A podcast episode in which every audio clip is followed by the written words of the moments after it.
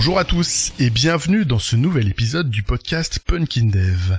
Aujourd'hui, je reçois quelqu'un que je connais bien, qui m'a beaucoup apporté dans ma vie de dev et de freelance. J'ai nommé Emilien Pécoul. Bonjour Emilien, comment vas-tu?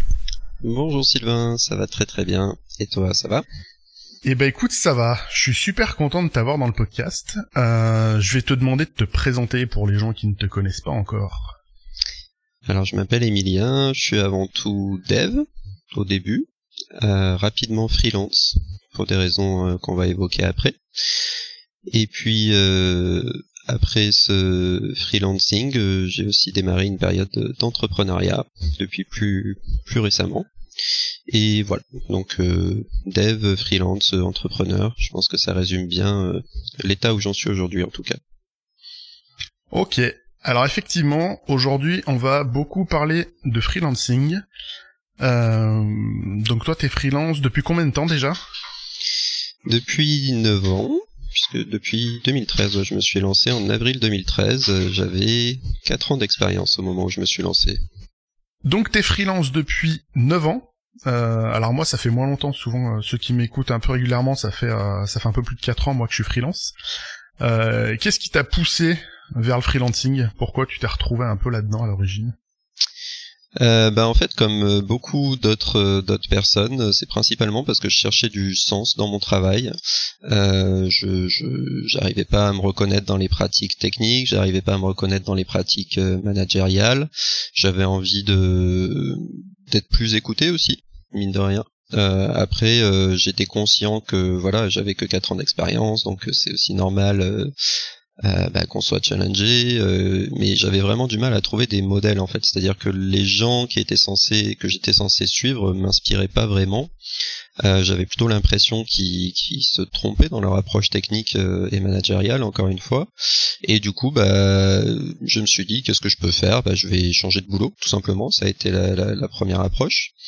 Euh, et en fait, quand j'ai voulu changer de boulot, bah, j'ai cherché une boîte qui euh, qui répondait au moins en termes de valeur à ce que je cherchais, c'est-à-dire euh, des boîtes où on pouvait s'écouter, des boîtes où on allait nous former, des boîtes où justement peut-être que je trouverais une ou plusieurs personnes plus inspirantes pour pour ma carrière.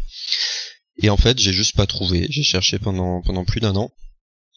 Et comme j'ai pas trouvé, je me suis dit bah je vais monter ma boîte, je serai tout seul dedans, mais au moins elle aura les valeurs que j'ai envie de porter. Et, euh, et ça, ça a été fait notamment sous l'impulsion bah, d'une rencontre, comme souvent, euh, en l'occurrence de la rencontre de Florent Pelé, euh, donc que j'ai rencontré au Mug, et Clément Bouillet que j'ai rencontré à peu près à la même période au Mug, un tout petit peu après. Et en fait, Florent, lui, il était déjà freelance depuis deux ans. Et, euh, et voilà. Et donc, bah, en discutant, euh, justement, notamment bah en fait c'est finalement ces personnes-là qui m'ont inspiré au début. Et, euh, et, en discutant avec eux, ben en fait ils avaient les réponses euh, techniques à ce que je cherchais, ils avaient aussi des réponses justement sur l'aspect managérial et comment comment approcher les choses. Et euh, c'est vraiment du coup sous cette impulsion là que je me suis dit ah mais ça a l'air cool en fait d'être freelance donc je vais essayer et puis après tout j'ai rien à perdre donc allons-y voilà il se trouve que j'avais un cousin comptable en plus donc euh, j'ai démarré comme ça. Ok, donc je note que, Florent est un véritable rabatteur de, de freelance au mug, puisque j'ai eu à peu près la même, beaucoup plus tard. Euh, et donc t'as parlé de, alors je tease parce que je connais un peu l'histoire, mais donc t'as parlé de Florent et Emilien. Euh, donc tous les trois après, vous avez essayé vous, en tant que freelance, d'avoir un petit impact sur la, bah, sur la communauté dev et, et freelancing lyonnaise. Est-ce que tu peux me raconter ça un peu, ce que vous avez euh, essayé d'apporter tous les trois? Ouais. Alors par contre t'as dit Florent et Emilien, c'est Florent et Clément, mais c'est pas loin. Autant pour moi. Parce que souvent, plus on s'appelle euh, les uns les autres, c'est vrai qu'on a des profils qui sont assez euh, identiques mais très complémentaires en même temps. C'est ça qui est intéressant, c'est pour ça qu'on aime bien travailler ensemble. En tout cas, euh, oui, parce que tu disais, qu'est-ce qu'on a voulu faire? Alors, est-ce qu'on a vraiment voulu impacter? C'est même pas ça. C'est plutôt qu'on a subi euh, le, bah, les demandes en fait. Mais après, c'était pas, c'était un truc qui nous faisait plaisir aussi de pouvoir accompagner des gens parce que justement, quand on a vu l'impact que ça a eu sur nous en termes d'épanouissement, en termes de, voilà, de changement de vie professionnelle et derrière de changement de vie personnelle, on s'est dit mais en fait, euh, il y a tellement de gens autour de nous qui bénéficieraient de, de passer en freelance qu'il faut qu'on trouve une façon de bah, d'aider plus de gens finalement sachant qu'effectivement, bah, à travers les communautés, on était au contact de pas mal de personnes euh, qui étaient dans des situations euh, qui nous parlaient parce qu'on avait été dans la même quelques années plus tôt, en fait, à peu de choses près. Et du coup, on a effectivement fondé en 2016 euh. Alors, pour être tout à fait exhaustif, qui au début était une, une qui au début était une SAS, puisqu'en fait euh, l'objectif euh, depuis longtemps c'était de réussir à monter à monter une, structure ensemble, à faire quelque chose où, on puisse travailler ensemble justement pour aller encore un peu plus loin qu'avec le freelancing, pour créer finalement la, la société dans laquelle on aurait aimé travailler. Et euh, il se trouve qu'avec le temps, c'est devenu une association, parce qu'en fait, on n'a pas vraiment trouvé de modèle économique sur ce qu'on a proposé, qui est en gros du mentoring pour euh, freelance. Et donc l'idée, c'est que n'importe qui qui est salarié, alors à la base, ça, ça, ça, ça s'adressait principalement aux devs freelance, mais aujourd'hui, c'est même plus, plus large que ça. Donc aujourd'hui, en fait, un salarié développeur, euh, ou même pas développeur, mais qui veut passer freelance, bah du coup on va l'accompagner avec du mentoring, avec euh, du réseautage, on va l'aider à trouver des missions, on va l'aider à se positionner, etc. Donc c'est vraiment un truc super rassurant en fait pour se lancer avec your job, pour euh, se dire j'ai quelqu'un qui je peux poser toutes mes questions, euh, j'ai un premier réseau, j'ai voilà en fait c'est recréer finalement ce que nous on avait trouvé quand on s'est lancé et qui nous a vraiment permis de, de démarrer sereinement et voilà et qui nous a bien bien fait plaisir et aujourd'hui, on voit que ça a bien fonctionné, donc on est super content. Enfin, ça a bien fonctionné à notre échelle. Voilà, on a accompagné quelques dizaines de personnes. Euh, aujourd'hui, on est euh, un peu plus d'une trentaine sur Lyon en tout, enfin pas que sur Lyon justement.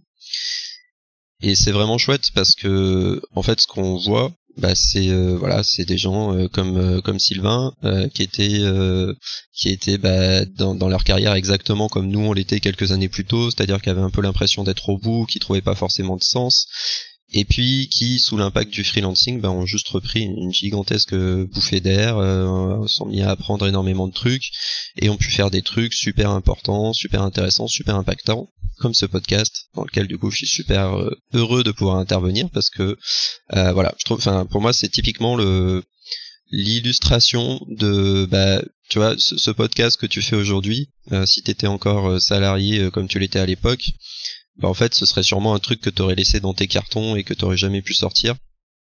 Et là en fait bah c'est voilà t'as pu euh, t'as pu proposer un truc qui te parlait, dans lequel t'es doué, euh, qui mélange un peu des différentes passions que t'as. Et, euh, et en gros, bah pour moi, ça illustre parfaitement euh, un des objectifs de Hack Your Job. Voilà, c'est te, te, te, proposer le freelancing comme solution pour derrière venir vraiment t'épanouir dans, dans ce qui te fait plaisir. Et, euh, et voilà, donc c'est super. Bah merci. Alors très clairement, si j'étais resté salarié, je pense que l'idée du podcast m'aurait même pas traversé l'esprit. Euh, je sais pas où j'en serais, mais j'ai pas envie de me, j'ai pas envie de me poser la question. Euh, merci pour ce pour ce retour. Effectivement, on a, je le vois quand on quand on rencontre des gens.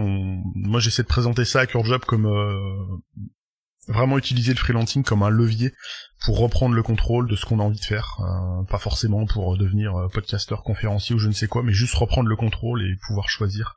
Et euh, ça, c'est un luxe certain dans notre métier, je trouve, et c'est très très appréciable. C'est ça, reprendre le contrôle, c'est vraiment l'élément clé. Et ce qui est super intéressant, justement, c'est que chacun a sa propre définition. En fait, il y en a pour qui c'est plus de temps. Euh, en général, ça inclut beaucoup euh, passer plus de temps avec sa famille. Euh, des fois, ça peut être juste des objectifs purement financiers à court terme, pourquoi pas. Mais voilà, en fait, chacun voit midi à sa porte, et, le freelancing est, est, un super outil pour ça. Quoi. Après CureJob, euh, j'ai l'impression que tu t'es alors je sais pas comment ça s'est euh, ça s'est passé tu vas nous, nous raconter ça mais euh, euh toi t'as vu euh, t'as vu quelque chose dans le dans le mouvement de un peu d'émancipation par le freelancing et du coup t'as décidé d'écrire un bouquin à ce sujet-là. Et alors est-ce que c'est né comme ça le l'envie d'écrire le bouquin ou pas? Et euh, alors pourquoi t'as écrit ça? Et puis qu'est-ce que qu'est-ce que tu peux nous en dire? Alors ce livre effectivement qui s'appelle Code Freelance et, dont l'idée a émergé en 2016, en fait elle a émergé justement en même temps que Hack Job euh, pour une raison simple, c'est que bah du coup entre 2013 et 2016 en fait, on a du coup on a accompagné des gens mais de façon informelle, voilà, on donnait des conseils, on faisait finalement un peu déjà du mentoring. Et puis quand on a voulu du coup structurer ça en 2016, déjà entre 2013 et 2016 c'était un peu redondant, mais en 2016, euh, du coup au bout d'un moment t'as vraiment rapidement l'impression de répéter tout le temps, tout le temps la même chose. Euh, ce que ce que tu dois commencer à vivre aussi parce que maintenant que tu un peu d'expérience et que les gens te posent des questions mais en fait tu te rends compte que c'est toujours les mêmes euh, comment tu fixes ton TJM euh, comment tu fais si tu tombes malade euh, comment tu trouves tes clients.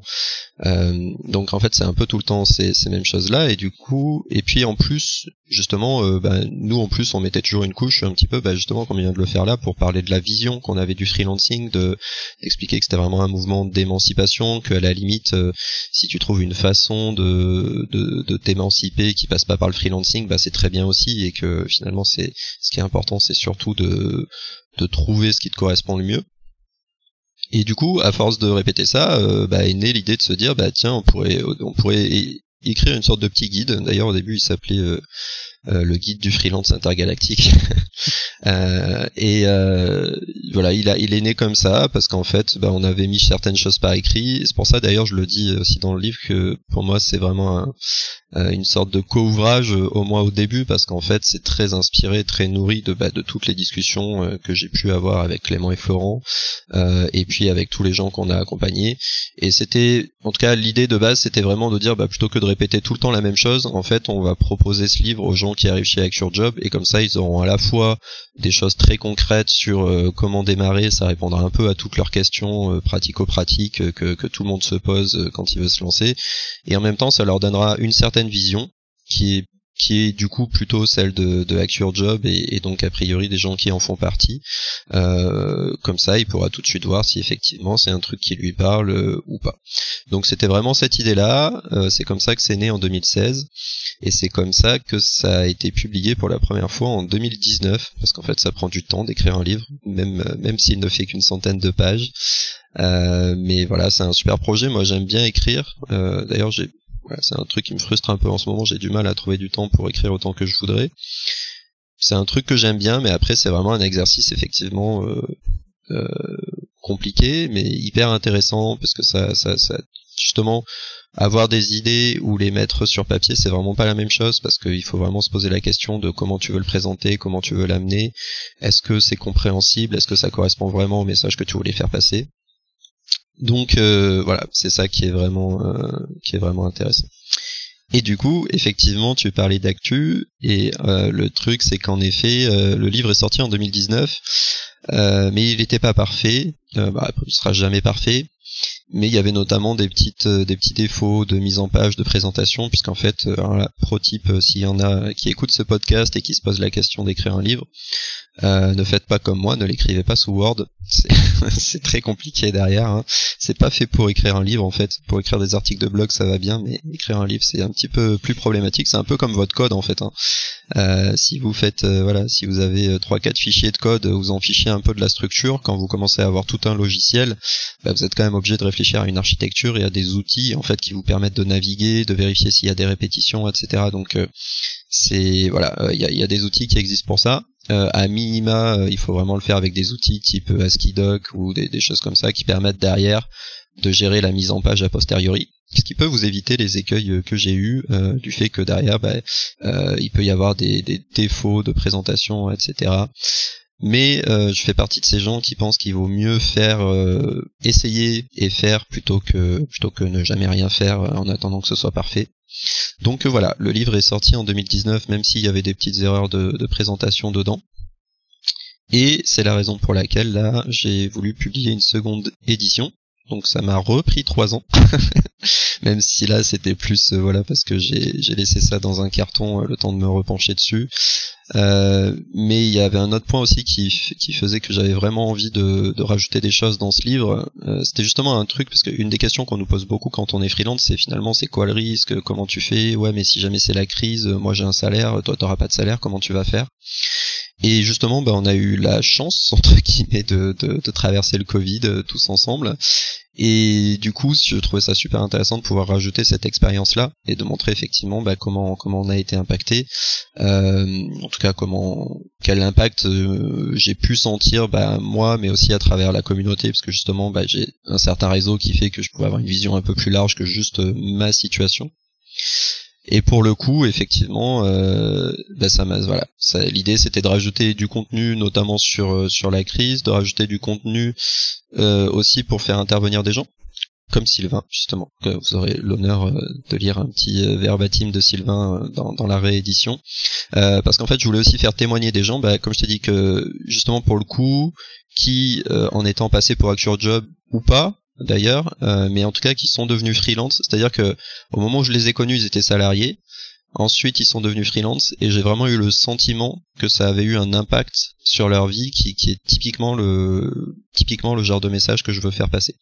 Et donc euh, voilà, il y a euh, cinq témoignages dans le livre de, de personnes qui ont qui ont eu ce genre de parcours et pour voilà pour montrer en fait de façon complètement transparente bah, en fait tout ce que je raconte dans ce livre c'est pas euh, c'est pas juste euh, c'est pas juste bullshit en fait on peut vraiment le vivre. Et, euh, et voilà des gens qui l'ont vécu et voilà comment ils l'ont vécu. Et cette deuxième édition du coup elle sort bientôt elle, est, elle sera trouvable où? Et très bonne question. Effectivement, elle est déjà sortie et en effet, j'ai fait le choix de, de m'auto-éditer. ce qui est, ce qui est pas un très bon choix si on veut vendre beaucoup de livres, mais mais qui est très formateur aussi. donc en fait, c'est sur un site qui s'appelle The Book Edition, euh, et donc sur The Book Edition, vous avez toute une bibliothèque et vous pouvez trouver donc euh, Code Freelance, euh, publié sous le pseudonyme Warzy. ou alors vous pouvez aussi sur mon profil Twitter retrouver les tweets qui en parlent, que en général j'épingle. Donc naturellement, je mettrai le lien dans la description. si vous voulez le prendre, allez-y. Alors moi, je vais hésiter du coup, puisque j'ai une première édition dédicacée. Donc, qu'est-ce que je fais? Est-ce que je me mets à jour ou pas? Bon, je, je, je, prendrai certainement, mais, euh, mais très bien. Euh, alors j'étais curieux, tu t'as parlé de justement d'impact. Euh, alors t'en parles dans le bouquin. Euh, si, si, tu veux pas trop spoiler le contenu du bouquin, il y a pas de souci. Mais d'impact un peu du, des freelances vis-à-vis du Covid. Moi j'ai un j'ai un retour très particulier, mais j'ai un réseau qui est quand même particulièrement biaisé, puisque dans mon dans mon cercle proche, j'allais dire, j'ai beaucoup de devs qui sont très très capés et qui ont été très très peu impactés par le Covid. Euh, je sais pas si toi t'as eu d'autres sons de cloche, comment ça s'est passé pour euh, des freelances peut-être, si t'en as qui sont peut-être plus juniors ou qui venaient de se lancer ou qui avaient peut-être d'autres problématiques. Je sais pas si, si t'as des, billes à donner là-dessus, peut-être pour euh, bah pour rassurer sur ce genre de situation ou peut-être pas rassurer, mettre en garde sur ce qui peut arriver à ceux qui se lancent dans des périodes euh, un peu limites. Ouais, euh, bah, clairement. Euh, alors déjà, même des gens avec beaucoup d'expérience, euh, moi j'ai eu des impacts. Euh, moi perso, j'ai été sorti de ma mission parce qu'en fait, suivant le suivant le, le, secteur dans lequel tu travailles, bah, de toute façon, euh, surtout quand tu bosses pour des grands groupes, en fait, euh, capé ou pas capé, euh, de toute façon, il faut qu'ils réduisent la, la, masse en urgence. Et évidemment, les premiers qui sautent, c'est les freelances.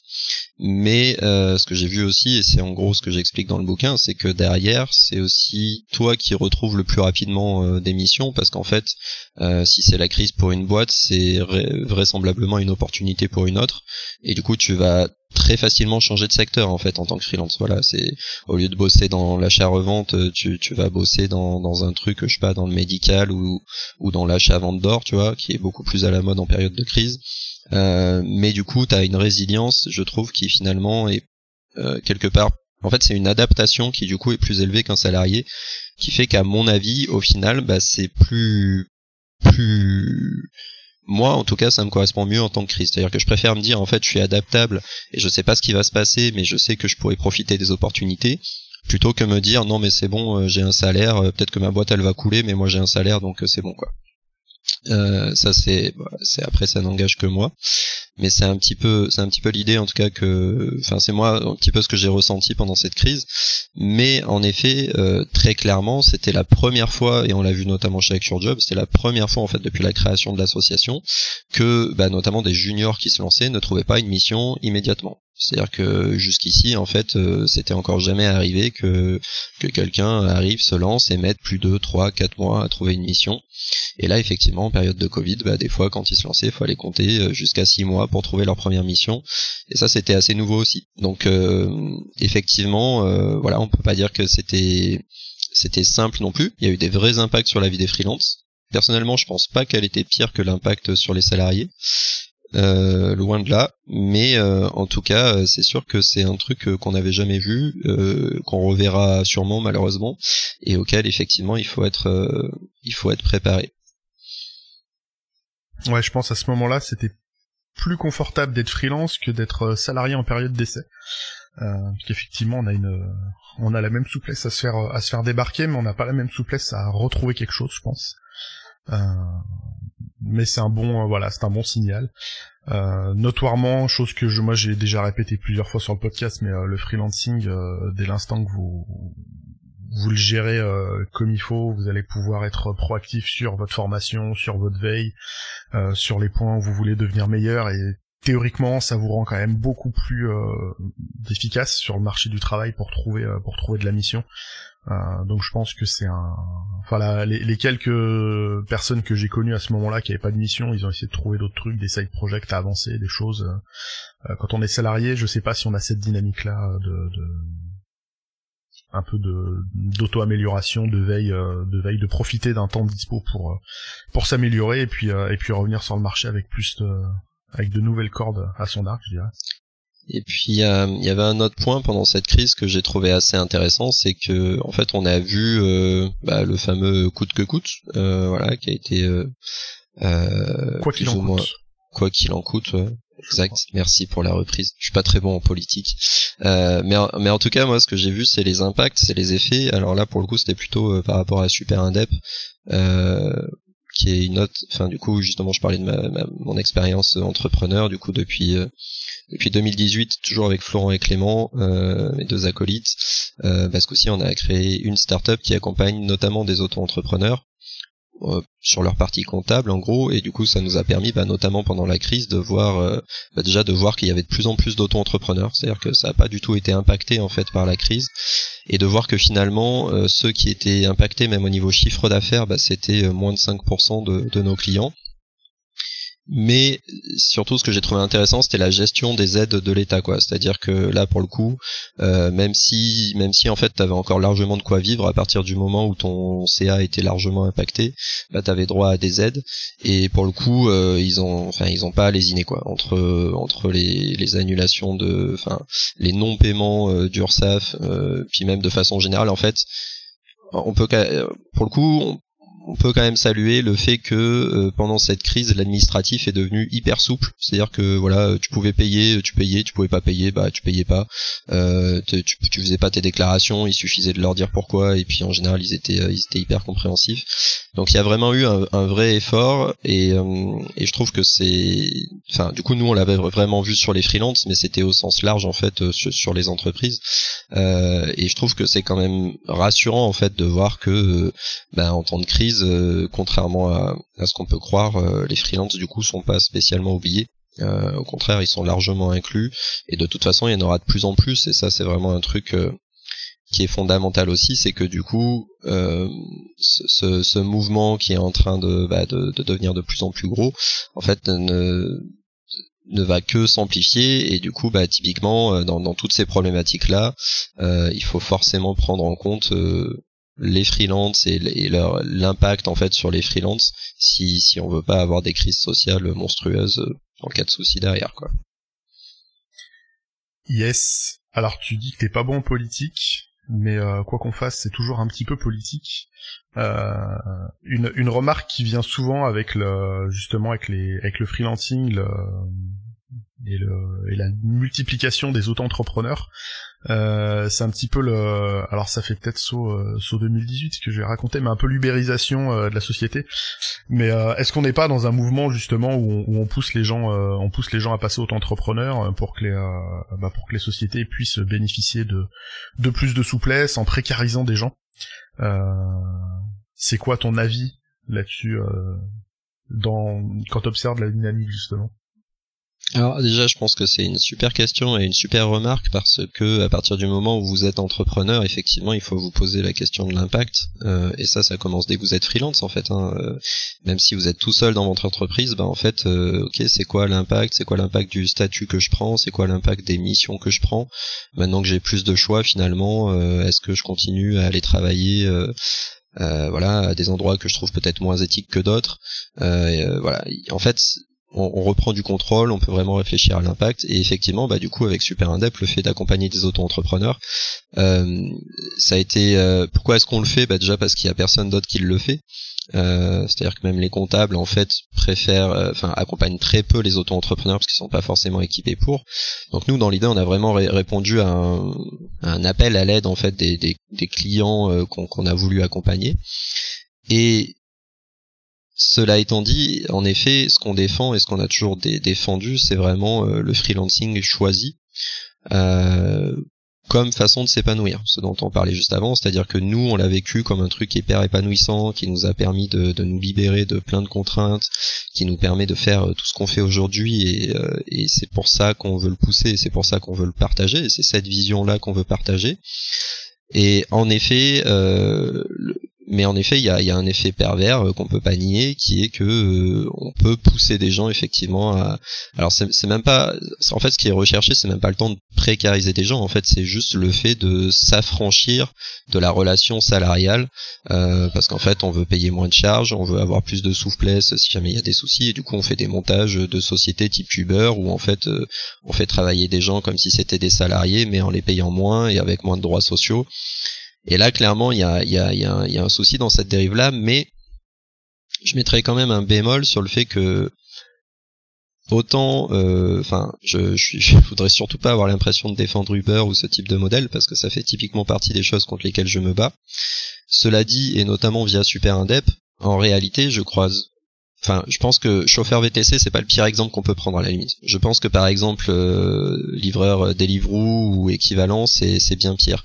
Euh, mais parce que pour le coup euh, des chauffeurs j'en connais beaucoup qui choisissent de le faire et qui finalement vivent ça comme une libération par rapport à par rapport à à, à la façon dont étaient gérés les taxis avant par exemple. Donc il faut quand même relativiser un petit peu. Euh, voilà, c'est vraiment situationnel, ça dépend des personnes. Mais par contre, typiquement, effectivement, euh, tout ce qui est livreur euh, ou voilà, enfin d'ailleurs je parle des livreurs Deliveroo, mais pas que. Hein, on peut parler de tous les livreurs Amazon, etc. Où il y en a de plus en plus aussi qui sont qui sont en freelance. et clairement, je pense qu'il y a quand même plus de situations, même dans ces grands groupes, où en fait c'est plus bénéfique qu'on pourrait le croire. Mais c'est clair que c'est pas du tout ce qu'on veut défendre. c'est pas du tout ce qu'on ce qu'on recherche nous. En fait, à partir pour nous, à partir du moment où c'est choisi et où ça apporte une amélioration dans ta vie, euh, après que ce soit en passant par une plateforme en ligne euh, ou, euh, ou en le faisant tout seul ou etc, je dirais que c'est un détail, mais on peut pas nier que bah il y a des, géants qui qui profitent de cette faille là, qui profitent de ce système là, et c'est pour ça d'ailleurs que j'aime assez l'approche aujourd'hui euh, bah, dont je parle aussi dans le livre mais qui est, qui est l'approche du coup du, gouvernement tel qu'il nous le montre aujourd'hui qui est en fait justement de protéger de plus en plus les freelances. Euh, alors évidemment on part de très loin donc euh, il y a plein plein de choses à faire mais en fait on voit que ce soit sur la santé que ce soit sur la retraite que ce soit même sur le chômage bah, en fait ils essayent d'aller de plus en plus vers ce qu'ont les salariés. Et pour moi l'avenir il est plutôt par là en fait. Euh, plutôt que de dire bah non il faut que tout le monde soit, salarié ou que tout le monde soit freelance bah en fait c'est plutôt dire bah en fait que tu sois dans l'un ou l'autre tu seras pas dans une situation précaire tu auras juste des choix de vie qui seront différents et, euh, et dans tous les cas on pourra t'accompagner. Et ça je pense que c'est euh, c'est une bonne issue parce que le bah, comme tu l'as dit tout à l'heure en fait le fait d'être freelance en soi, ça te donne quand même une, une flexibilité, une adaptabilité sur le marché qui est super, euh, qui est super pertinente quasiment tout secteur confondu et ça c'est très très bon à mon avis euh, pour le marché du travail en fait que tu puisses dire euh, euh bah voilà euh, aujourd'hui je bosse dans tel secteur mais demain je peux aller bosser pour tel secteur qui en aura besoin. Et si demain c'est la crise dans tel secteur bah j'irai bosser dans tel autre secteur qui en a besoin. Et donc quelque part cette approche de, formation qu'ils arrêtent pas de nous vendre et qu'ils arrêtent pas d'essayer de, de, nous pousser euh, bah on voit que c'est assez naturellement inclus dans la vie d'un freelance. Et je pense que c'est aussi ce qui fait que c'est c'est une bonne façon de travailler pour l'avenir quoi. Eh bien, merci Emilien pour tout ça. Euh, J'ai l'impression qu'on a déjà fait un bon tour d'horizon de tout ce qu'on avait un petit peu à, à se raconter. Est-ce que tu vois des choses à ajouter qui te tiendra à cœur, toi? Qu'est-ce que je peux ajouter? Euh, bah, Que euh, vous allez pouvoir euh, me croiser et même nous croiser, parce que Sylvain, je sais que t'en fais aussi dans des conférences pas loin et bientôt. Notamment des conférences Alpecraft à Grenoble et puis Sonytech à Montpellier qui va arriver aussi.